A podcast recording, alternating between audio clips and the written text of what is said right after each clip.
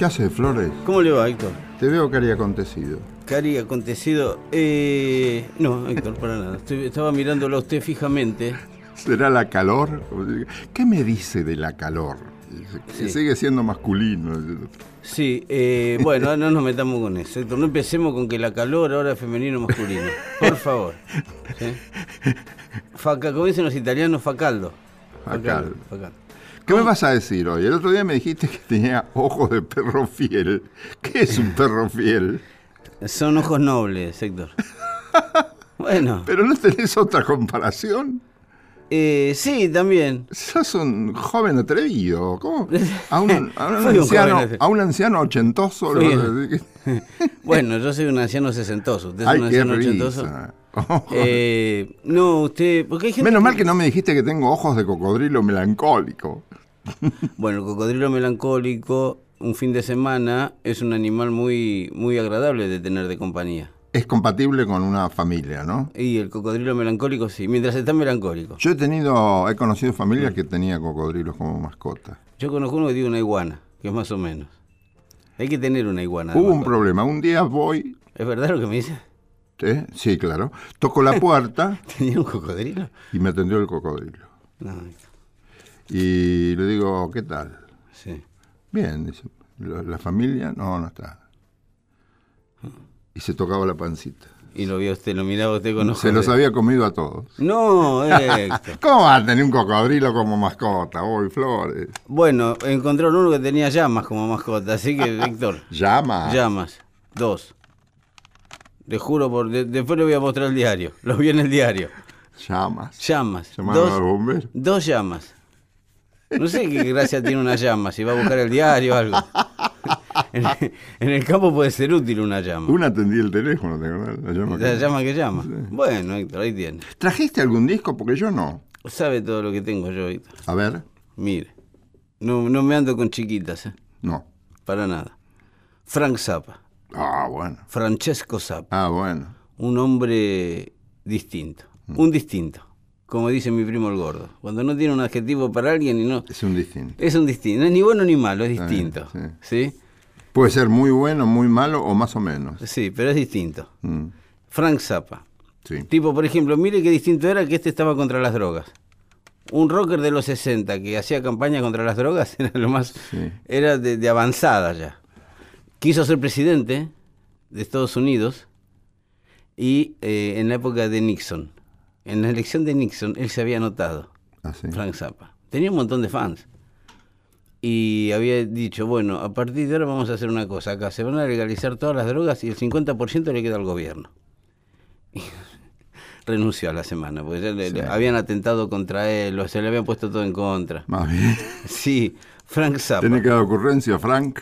Sí, pero él decía que así se iba a acabar el comercio de... Sí. Eh, Frank Zappa, un guitarrista sensacional, compositor, mucho humor, mucho. Tiene un disco triple, que no se lo voy a regalar porque es un disco triple que es un solo de guitarra. Todo es- un vinilo triple, ¿Vinilo triple? vinilo triple. Se llama. que es un long play chico? No, ¿Por qué? Y con tres. No, no, tres vinilos son. Ah, tres vinilos. Lado A y lado B. Lado No, A yo lado creía que era una ampliación del simple. No, no, no, este era un vinilo de, que- de- Ah, de sí, triple. tres vinilos. Tres vinilos, Eh, está. todos solo de guitarra. El primero se llama Shut Up and Play Guitar. Cállate y toca la guitarra. Que es un solo de guitarra. El segundo se llama Cállate y toca la guitarra un poco más. Y el tercero, ¿sabe cómo se llama? El regreso del hijo de Cállate y toca tu guitarra. no.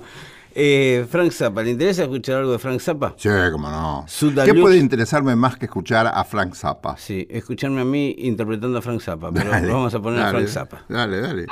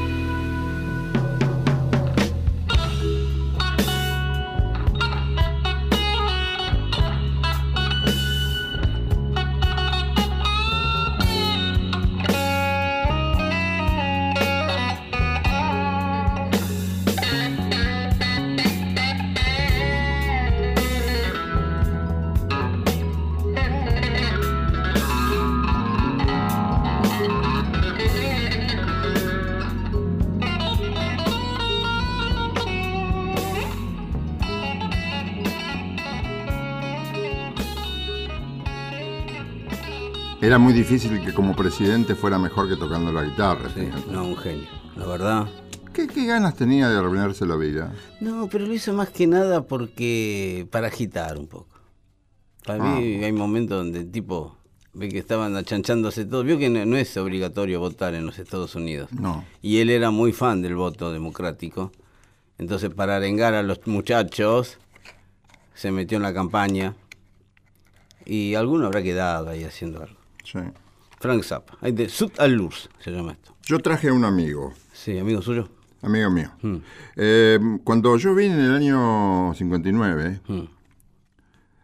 que hice una entrada nada triunfal en Buenos Aires, porque es muy difícil tras- trasplantarse de un pueblo del interior Sí, a la capital federal, a, a esta capital federal. ¿Qué mes del 59? ¿Se acuerda? Sí, febrero, Ah, calor.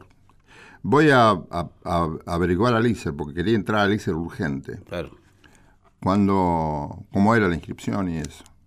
Y me encuentro con un muchacho ahí, que estaba lo mismo que yo, tratando, dice, ¿vos qué, te querés inscribir para el curso de locutores? Sí. Este, bueno, te doy una mala noticia. No hay curso. Uh. Este año no hay curso. Por economía. Estaba Frondizi. Bueno, en Era- este país ¿era no- verdad? nos agarran ataques. Era verdad. Ah, no había curso ese año. no había curso ese año. Ah, yo pensé que lo estaba bromeando. Empezaron a, a- a cortar, porque esto es cíclico acá. Sí, sí. Entonces por ahí co- recortan esto, recortan el otro. Después otra vez Otra nos vez. levantamos un poco, caemos de nuevo. Es como un karma. Pero bueno, este, ¿sabes quién era ese muchacho? Víctor Arriague se llamaba. El- Que después fue. doctor. Él fue jefe de locutores. Ingresamos juntos a Radio Espléndida. A mí me echaron, enseguida me echaron. ¿Por qué? Porque yo me aburría, no iba. Pero qué disco lo era. ¿Saber lo que es ser locutor de turno? A las 11 de la noche en una radio. No, más una tanda cada media hora. No, es muy aburrido. Con no el tandero. Sí, no, pero había incluso poca tanda, no. Bueno. No, era una porquería. Hasta que me dijeron, mejor no vengas más. No venga más que nos revise. Sí, porque de- por ahí, día por medio, yo le decía, mañana no vengo. Y claro. Porque me iba a ganar unos mangos presentando una orquesta que me, me se gustaba divertía mucho. más. Bueno, él se quedó. Nos, nos tomaron juntos a Sí. los dos. Y él después llegó a ser jefe de locutores hasta el día de su muerte. Arriague fue. Arriaga, ah, sí, fue jefe de locutores de Radio. Y también, como era humorista, vino a ser el doctor Pueyrredón Arenales Eh. en Rapidísimo. Genio. Que estuvo como 10 o 15 años con nosotros. Yo me acuerdo, un genio era. Sí, se- sí señor. Tipo, era un... Una falsa alcurnia tenía que. que- Claro, era un paquete venido a menos, pero le quedaba la alcurnia. Guita no tenía, pero Claro, alcurnia él sí. era el que no tenía guitarra, era el que decía dejé la billetera arriba del piano. Claro. Entonces, yo me invitaba a la casa, nos hicimos amigos ahí, después hicimos el ICER juntos. Él era, él, él vivía en el. Le digo, ¿dónde vivís? vos? En el Banco Provincia. Me dijo, "Este está loco. Claro, porque era hijo del gerente del Banco Provincia de acá de Palermo. Y. Y antes los gerentes en las Ah, claro, viejas construcciones del Banco Provincia y Banco Nación Había una. tenían la vivienda. Y entonces yo iba a escuchar disco a la casa de él. al banco. Esto te lo conté, sí. Sí. Pero la parte familiar del banco. ¿Entramos por el banco? No. No, no, entramos por una puerta adi- adi- adicional. Ah. El doctor Pueyrredón Arenales hizo una grabación más. Él era muy amigo de los de la Caoba Jazz Band. Pueyrredón Arenales, perdón, se llama por Rivadavia. Claro, porque él- él- le iban a poner doctor Chantaroli. Sí. Y yo le digo, ¿por qué no le ponemos un nombre real? Sí. Un nombre un, un poco más serio. De alcurnia. Claro. Entonces salimos de la radio y íbamos a tomar café a la vuelta con los chicos libretistas. Y digo, che, estaba, había dos carteles, Pueyrredón Y Arenales. y Arenales. Digo, ¿por qué no le ponemos Pueyrredón? Arenales Pueyrredón no quedaba bien. ¿Por qué no le ponemos Pueyrredón Arenales que suena bien? Sí, suena muy bien. Empieza el primero con una con una letra no, no vocal. Este, Está bien, tiene fuerza, la P Sí, tiene sí. fuerza. Ah, fantástico, bueno, le ponemos Pueyrredón Arenales. Y un día me dicen, hemos hecho una grabación con la, la Caoba Jazz Band. Él, Él, él cantaba. sí, canta y, y habla, relata muy bien. Vas a ver vos. Rap. Sí, no, no, era un poco, una mezcla. Este, este grupo es de Oscar Caro. Casi todos los, los muchachos, salvo algunos que son muy profesionales, son em, aficionados. Los de la caoba. Los de la, casi todas las jazz band, incluso la caoba, Las de Dixieland. claro, son, son este, Mm, Son otra cosa. gente que se dedica a otra cosa. Por ejemplo, el director Oscar Caro Mm. es eh, cirujano cardiólogo. Cirujano. Sí, Ah, y mira. toca el clarinete, saxo alto, slide whistle, ¿qué quiere decir? Flauta, flauta dulce. Flauta y hace scat, además. Después tienen Mire usted al doctor y uno se lo imagina, lo está curando. al uno. médico, sí, son todos amateur, como te digo. Eh. ¿no? O- o te necesitas, si querés hacer una jazz band, necesitas una trompeta, una corneta. La corneta es la madre de la trompeta. La corneta. Sí, un trombón, un clarinete, un saxo, la flauta, un piano, un banjo, una tuba, una batería y una tabla de lavar. Ah, la- Y acá el doctor Pueyrredón Arenales, con mucha gracia, Sí. canta un tema que es un clásico, que es de, la de los 20. Pero que son temas originales, eso, Son ¿no? temas originales. De- de que por ahí, por ahí hay algunas jazz band que compran los arreglos. Te los venden los arreglos. Porque Sí, son muy lindos los los arreglos, ¿eh? arreglos. Muy Sí. lindos son los arreglos de esta jazz band. Y hay una canción que se llama Bill Bailey, Ven a casa por favor. Mm. Primero lo echan un tipo, después le piden que vuelva. Que el doctor Puredón Arenales lo hace muy para divertirse. Ah, Yo creo que te va a gustar. Sí, sí, cómo no. ¿Querés escucharlo? Sí, cómo no. Bueno, este. Want you can home, Bill Bailey, want you can home. And both na home, may love. I, I do the kuken, I came around. And you never understand Bill Bailey, este por Dios. I remember every night when I do you, while loving but and by to home. When I know that I to play, it to tune to shame, Bill Bailey want to please, can home.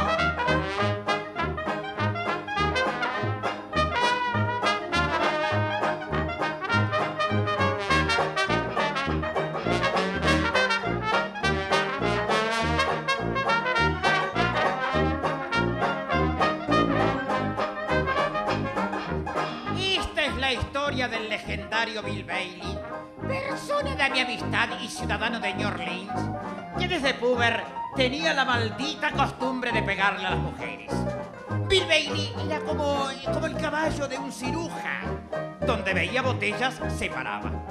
De carácter entrado en descomposición, Bailey también era afecto a las bebidas espirituosas, a las chicas traviesas, esas que fuman y se ríen fuerte, a los menesteres lúdicos y a la hora de fabricarse los roedores. eh, bueno, eh, tanto le daba Michelle Pfeiffer como, como Leonardo DiCaprio. Cansada de los castañazos y de tanta infidelidad, un día su agraciada consorte Jennifer, simple visito previo, le puso la maleta en la puerta y lo obligó a tomarse la panagra. Pero claro, la liberada Jennifer no pensó que ahora tendría que mantenerse solita. Agobiada por las facturas de luz, gas, teléfono, impuesto inmobiliario, aguas misisipianas y automotores con oblea incluida por única vez, decidió buscarse un ingreso pecuniario razonable, digamos. Todo New Orleans la recuerda aún con su carterita al hombro, transitando por el barrio francés, deteniéndose en cada esquina de Bourbon, Dauphin, Rampart, Basin o Charté, promocionando quizás alguna cadena hotelera porque ella aseguraba ofrecer servicio completo. Pero, contrariamente a lo que ocurrió con esta muchacha, la cosa no caminó. Fue entonces que Jennifer se convenció que las cornamentas son como las muelas. Cuando salen duelen, pero después ayudan a comer. Metió el Stradivarius en bolsa y se dedicó a recorrer los boliches de onda pidiendo los gritos. Bill Bailey, Bill Bailey, por favor vuelve a casa.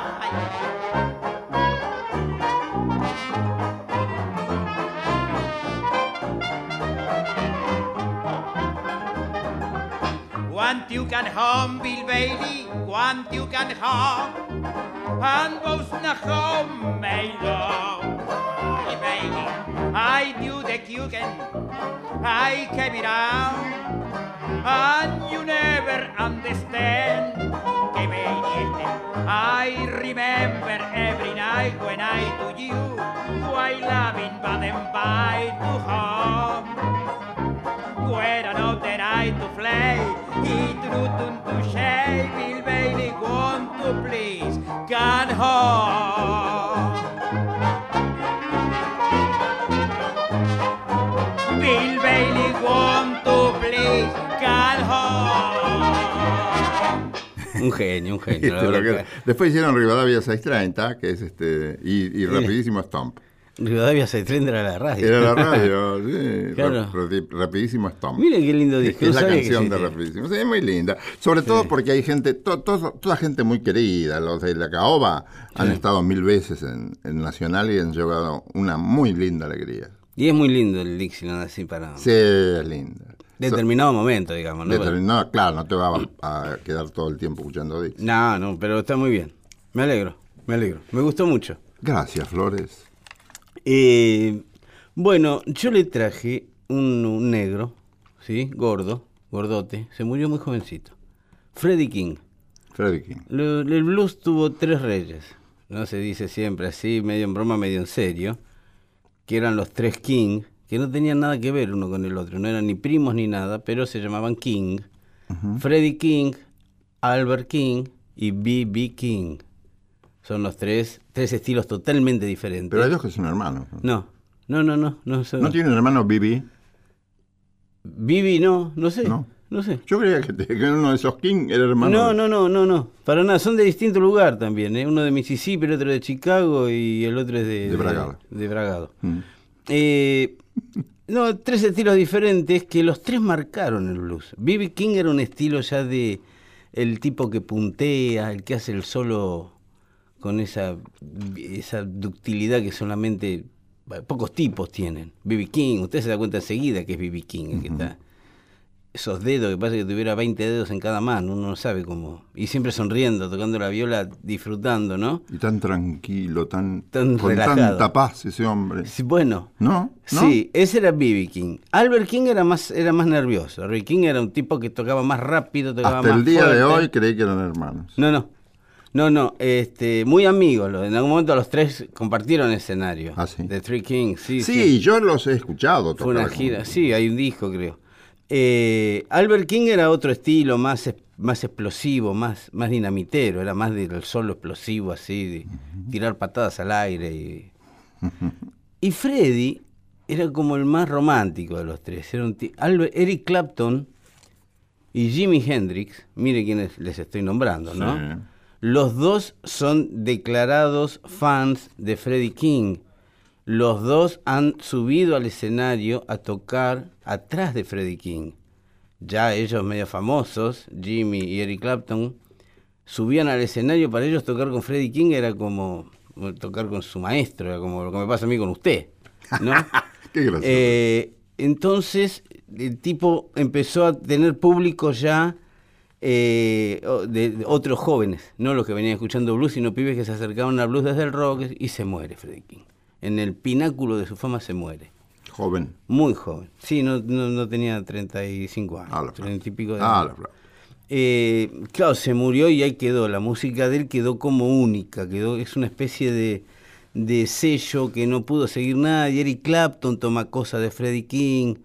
Eh, muchos guitarristas también, pero todo, todo, todo lo que hacía Freddie King no lo agarró nadie. Como B.B. King, lo mismo. Usted puede agarrar un poco de pero no va a tocar nunca como B.B. King. ¿Sí? Puede agarrarle un Jay, te puede agarrarle una vuelta, pero no va a ser Freddie. Es como Miles Davis. Puede poner la sordina a la trompeta y suena, pero no es Miles Davis. Sí, el sentimiento. No, Freddie King tenía eso. Freddie King era único. ¿Quiere escuchar algo de Freddie King? TV Mama, por ejemplo. Sí, señor. Ahí va.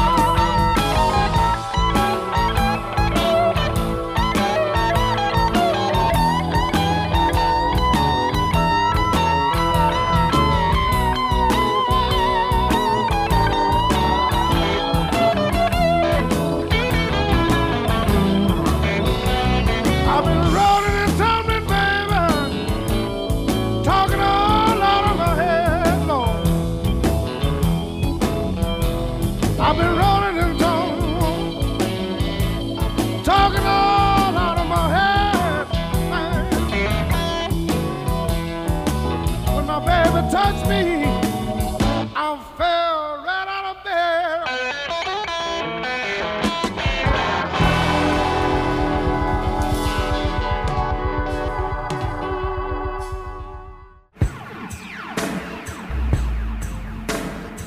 Mirá lo que te traje. Segunda temporada. En la radio de todos.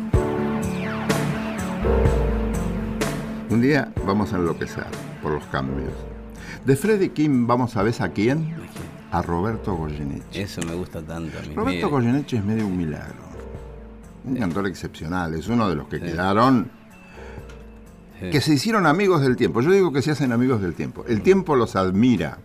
Por eso no quiere sacarlos, no quiere pasarles por arriba. ¿Sabe dónde estuve la otra vez? En el Tábano. ¿Conoce el Tábano? En Saavedra. De nombre. En Coglan. De nombre. donde debutó Goyeneche. A mí me contaron que eh, debutó cantando ahí en ese... eh, Es como un club de barrio que se llama El Tábano. Sí. El Tábano es una mosca, no sé por qué se llama Sí. El Tábano. Y hay este, muchas fotos de- del pol- mucha Hay mucha memorabilia en las paredes del polaco. Fotos de shows, algún moño que usó y le dejó ahí a los muchachos.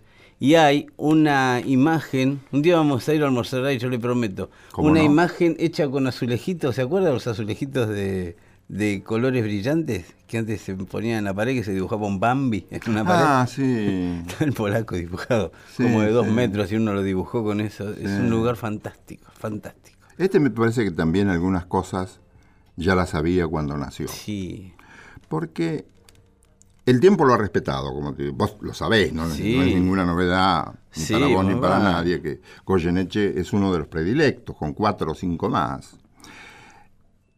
En la vez pasada estaba leyendo un comentario de un periodista llamado Monjo. Mongeau. Mongeau. ¿Se, dice Mongeau? No, no, Mongeau, pero Se escribe Mongeau. como un día le preguntaron a una señora a la calle Jean Lloré en Gianjaures. Claro, pero por ahí, eh, eh, una, una vez una locutora, una chica compañera mía, me dice, y entonces Graciela Borges se casó con Bourdieu. Y era catalán, si es catalán es Bordeaux a morir. Y yo no sé si Monjo es Monjo o Mongeau. Ah, no sé, no sé. No sé, no, la verdad no, sé, no sabía eso de Borges. Pero bueno, uno se corre el... Sí, Se, se tira el lance de, de invocarla. ¿no? Sí. De todas maneras, es un periodista que siempre dice cosas muy sensatas. sí, sí, sí, muy y en muy un bien. comentario acerca de la voz de Goyeneche dice que todos los que cantaban en la época de él eran buenos, pero no tenían una voz mate. Mm, Una voz mate. Y dije, ¡qué Mate. hallazgo! Una voz mate, exactamente. Una, es una voz mate la No de. Goyeneche. No es brillante. No, pero es lo que el tango necesita.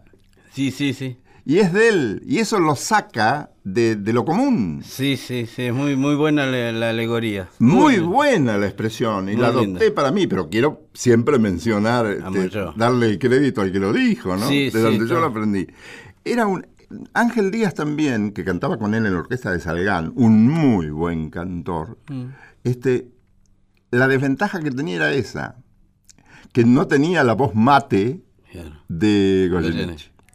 Esa voz mate, que ahora me explico por qué es tan Goyeneche, con esa voz, Claro. ese cantor,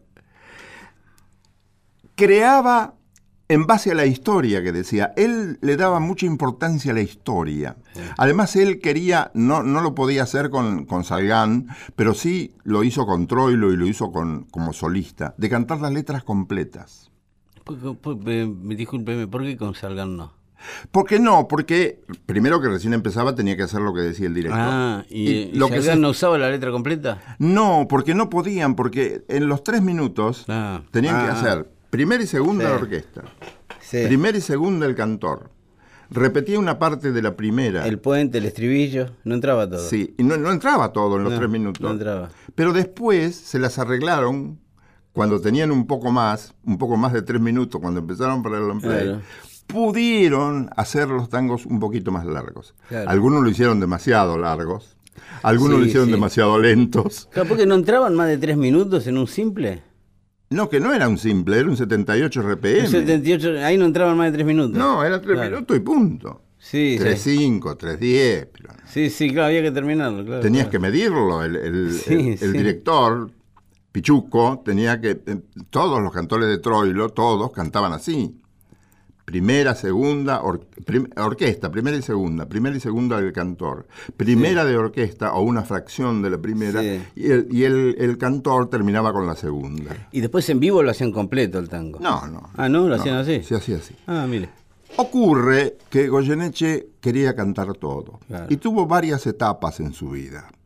Tiene la etapa de Salgán, la etapa de Troilo, la etapa de solista, y en esa etapa de solista, un principio, un, un ciclo medio y un ciclo final extraordinario, porque podía adaptarse a las dificultades que el tiempo le iba imponiendo. Claro. Piazzolla entra en esa época solista, digamos. Su trabajo con Piazzolla. Sí, pero tuvo, tuvo una sola grabación con Piazzolla. ¿Qué, la del teatro nada más? Sí, nada más. Ah, yo creo que habían grabado algo más. Cantó cosas de Piazzolla, pero sin Piazzolla. El canto balada para un loco también una excelente Ah. Sí, versión. divina la versión de... Él estaba en la, en la Víctor. Sí, sí. Pero luego aparecen dos tangos que son preferidos por la gente en general. Esos tangos son Afiches y Chau no va más. Ah, Yo traje Afiches. qué lindo. Era el tango favorito de mi viejo. ese. ¿Afiches? Sí. ¿Ves? ¿Ves? ¿Ves lo que me decís? Era el tango favorito de mi viejo, la ficha por. Goyeneche. Es, el Cruel en el cartel. cruel, de la manera que dice cruel No, es en el asombroso. cartel. Y, la, y, la y- y la- el tema es, la y por ahí es- dice en una parte de la letra, pero qué. Sí, sí. Es, no, no, este teatro, es teatro puro. Sí, siempre- es teatro puro, es vida pura, es, es el- Sí. la inquietud del corazón puesta en, en la voz de un cantor. Sí, sí, yo me acuerdo de mi viejo sentándome enfrente al tocadisco, una ridiculez, pero me sentaba enfrente al tocadisco y me decía, así se canta. Y tenía razón. tu Tenía razón. Yo, me enojaba, pero "Ah, Spinetta canta mejor, así se canta. Bien el viejo Flor. Sí, eh. sí, bueno. Digo- sí, sí, no es casual que esté acá al lado suyo yo. ¿eh? Sí, sí. Bien el viejo Flor. Sí, eh. afiches. Este, afiches. Tan lindo afiches. Qué linda historia aparte. Qué bien la cuenta. Eh, eh, alguna vez hemos hablado acá que muchos quisieron parecerse a Goyeneche, eh, poniendo puntos Ah, concretos, haciendo comas donde no iban, pero faltaba el sentimiento, porque Ah. Goyeneche hacía todo con un sentido. Además, él analizaba las letras Y la transmitía, y la transmitía. la transmitía. Yo un día lo llamé por teléfono porque lo había visto en una tarde calurosa de esas que hay poco rating, en un programa que había poco, que estaba de poco rating en, en Canal 9, y él actuaba, bueno, le damos los mangos, actuaba. Y cantó Pobre Gallo Atarás. Y lo llamé para, para saludarlo, para felicitarlo, porque tenía, aparte de la voz, de la expresión de la voz, una gestualidad diferente a todos. Era muy gracioso también. Sí, pero ahí no había No, momento no. para gracia. Era su amistad con el gallo. ¿Cómo te traduce un tipo su amistad con el gallo? Tenía que ser Goyeneche. Pero vamos a escuchar si querés el tango. Sí, sí, por favor. Afiches, que esto, la letra, la letra, ¿sabe que se compone casi siempre primero la letra y después la música? Este tango es de, de Stamponi y Homero, Al revés del rock es eso. debe ser. El rock se hace primero la música. Claro, acá no. Acá se compone la música en base a la letra. Por teléfono, Homero le pasó la letra a Atilio Zampone, que eran muy amigos.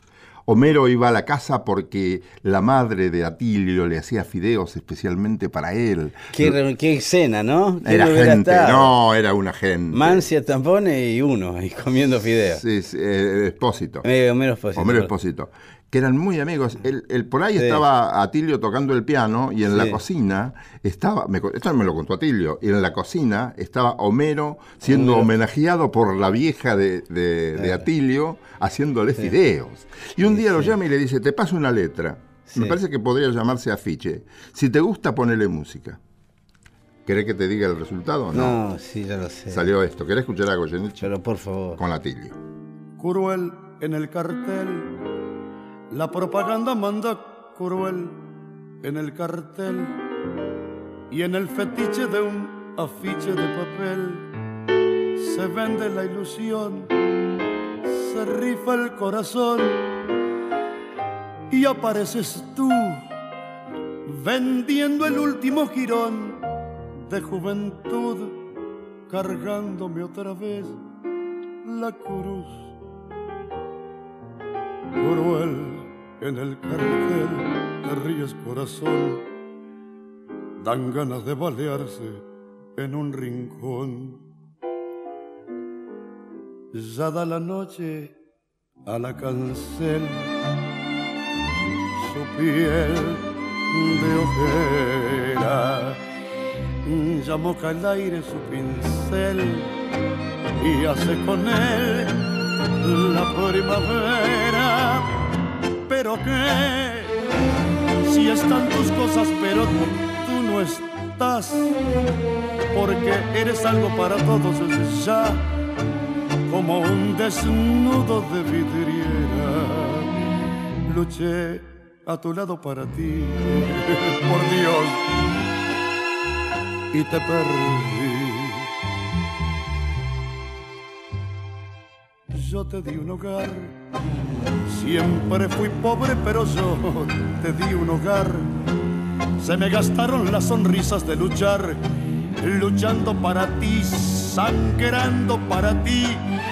Luego la verdad, que es restregarse con arena el paladar y ahogarse sin poder gritar. Yo te di un hogar, fue culpa del amor. Dan ganas de balearse en un rincón. Ya da la noche a la cancel. Su piel de ojera.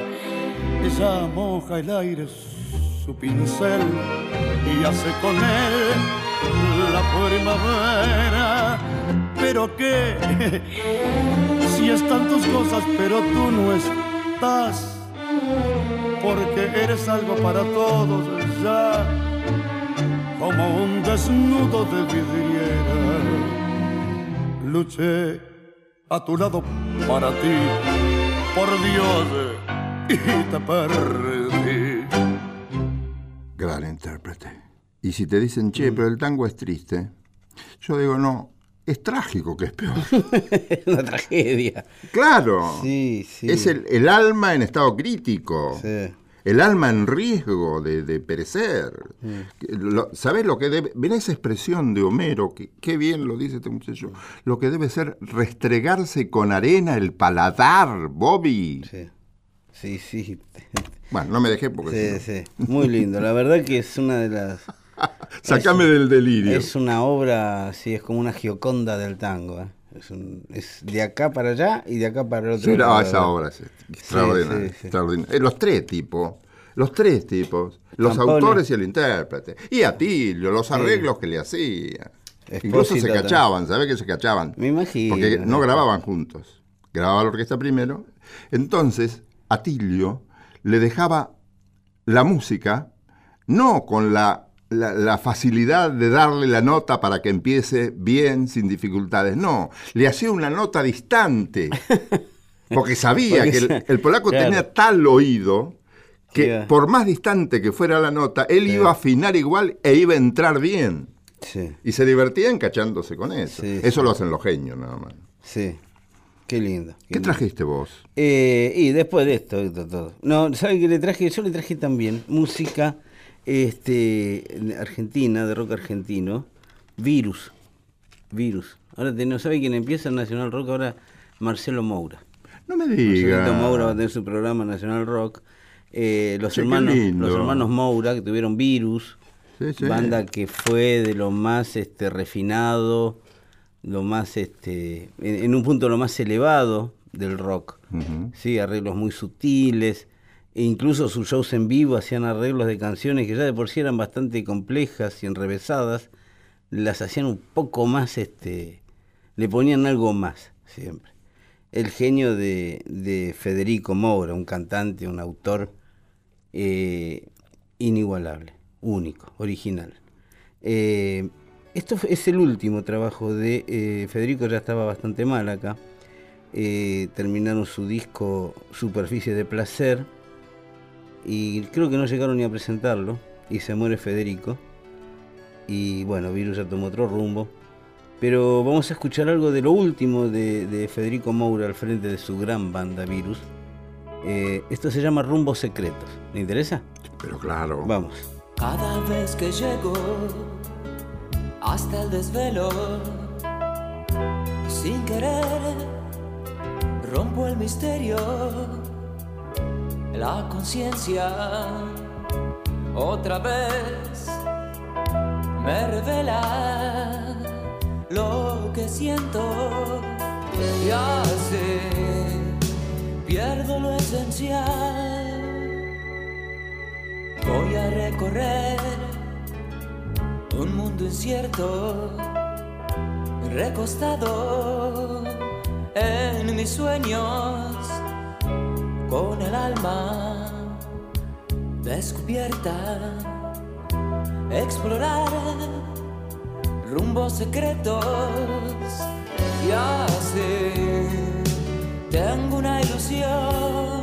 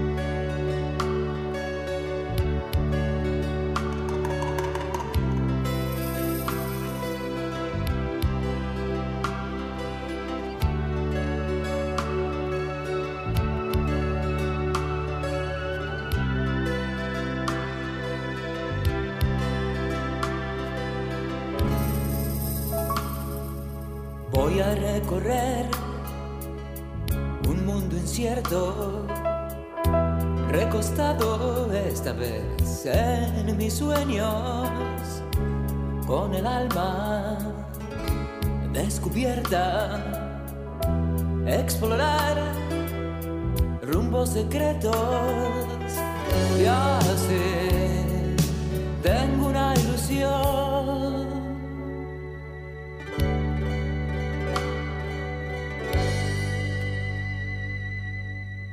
Esta gente se ve que investiga mucho porque hay, cuando hay dos voces o tres, que a veces es el mismo cantante el mismo, doblado, sí, sí. Encuentran, tienen hallazgos sonoros muy lindos, timbres Mm. Sí. muy lindos. Hay que trabajar para conseguir eso. Sí, no, Federico sabía mucho. Porque Te- te- le define un estilo y lo mantienen siempre, ¿no? Sí, sí, Federico le gustaba mucho, le gustaba mucho escuchar, le se metía en un disco.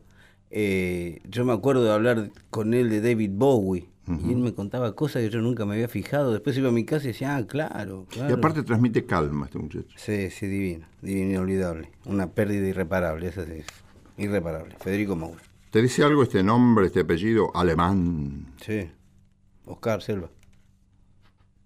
Sí, Jorgelina, Jorgelina. en este caso. Ah, Jorgelina Alemán. Sabes que a mí los alemán me gustan mucho. Jorgelina es hija de India. India Morena le puso a la mamá de Jorgelina, que fue, Jorgelina dijo que fue idea del padre. Él estaba casado para entonces con em, Carmen Vallejo, Sí. una excelente actriz, Actriz, que sí, sí. cualquier género. Comedia, no solo la comedia. ¿eh? No, no. Era muy buena actriz dramática. Claro, la llamaban para la comedia porque hay más eh, buenos, buenos dramáticos que sí. comediantes. Entonces, Sí, sí, comediantes, sabe cómo te, te sacan de tu casa para llevarte a trabajar. Em, India Morena, India, también Mm. llamada Morena, yo me enteré por, por las declaraciones de, de Jorgelina, es la mamá de Jorgelina y ella como nieta de, de Oscar, Mm. digo, eh, Jorgelina Alemán, Ah, yo la conocí dando un, un recital en ese ciclo de jazz, Ah. jazzología creo que se llama, El de Insilo. el Insilo. En el, ah, sí, muy, muy interesante. del sí. arquitecto Insilo. Del arquitecto Insilo. Es arquitecto. Sí. Tenía que haber sido musicólogo, más. No, sí, ¿sabe cómo se llama el hijo de Insilo? ¿Cómo? No, no se llama. Le él le quería poner Humphrey. No. Sí, le juro. Humphrey Insilo. un amigo, es un pe- periodista de- de rock de la Rolling Stone, periodista musical, Sí. Humphrey, de Humphrey, pero yo no me llamo Humphrey, se llama, no sé, Teodoro. Pero toda la vida le dijeron, le pusieron, cuando me contó él, cuando le iba a anotar el padre, el doctor Insilo, Humphrey, no le puede poner Humphrey, ¿por qué no puede poner? Puede ponerle cualquier nombre. Y se llamó Humphrey, le dicen Humphrey, todos lo conocemos como Humphrey. Ese día del recital de este muchacho que unos llaman Insilo y correctamente Sí. y otros Incillo, Ah, sí. este, que es un gran tipo. Hace Sí. miles de años que hace, que es el productor de ese ciclo. Productor, director. Sí, Y tiene programa de radio, y histórico. tiene programas de radio y además el jazz, la música en general, sí. le debe mucho. Sí, yo creo que es el más, este, el que mejor explica. Yo creo que sí. Mm. Yo creo que sí. El día que dio el- el- uno de los conciertos, yo fui. Ajá. Ha dado más de uno. Jorgelina, hija de India, Sí, hija de y nieta de Oscar. nieta de Oscar. Allí también presentó unos discos que ella logró, unos inéditos de Oscar Alemán, que para mí son un tesoro, un disco fantástico. Ah, ¿quedaron escritos? Grabados, ¿Grabados? grabados. Ah, sí. mire. No, no, no. Discos, grabaciones de él, quiero decir. Sí, sí. Sonido, sonido. Tocando la guitarra y cantando. Una maravilla, te los voy a traer. Qué lindo, no sabía que existían inéditos de, de alemán. Y como también era autor, él hizo una vez una canción llamada Hombre Mío, Mm. a la que esta chica, en este disco que se llama Morena, es un homenaje a la madre, Sí, sí. Jorgelina Alemán le pone letra Ah, no tenía. y lo canta aquí, si querés te lo. Sí, cómo no, por favor. Parece ayer cuando esa historia de amor supo Mágico amor lleno de rosas colmadas de placer.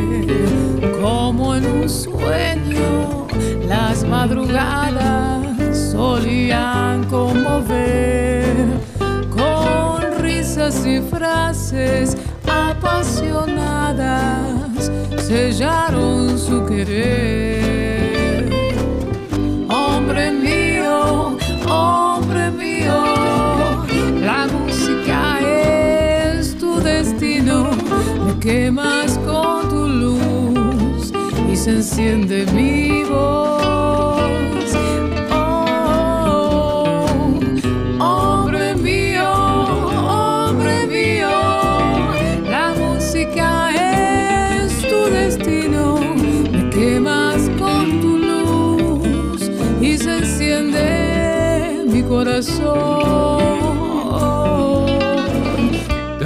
tristeza vive minha alma, tanta paixão e muita dor.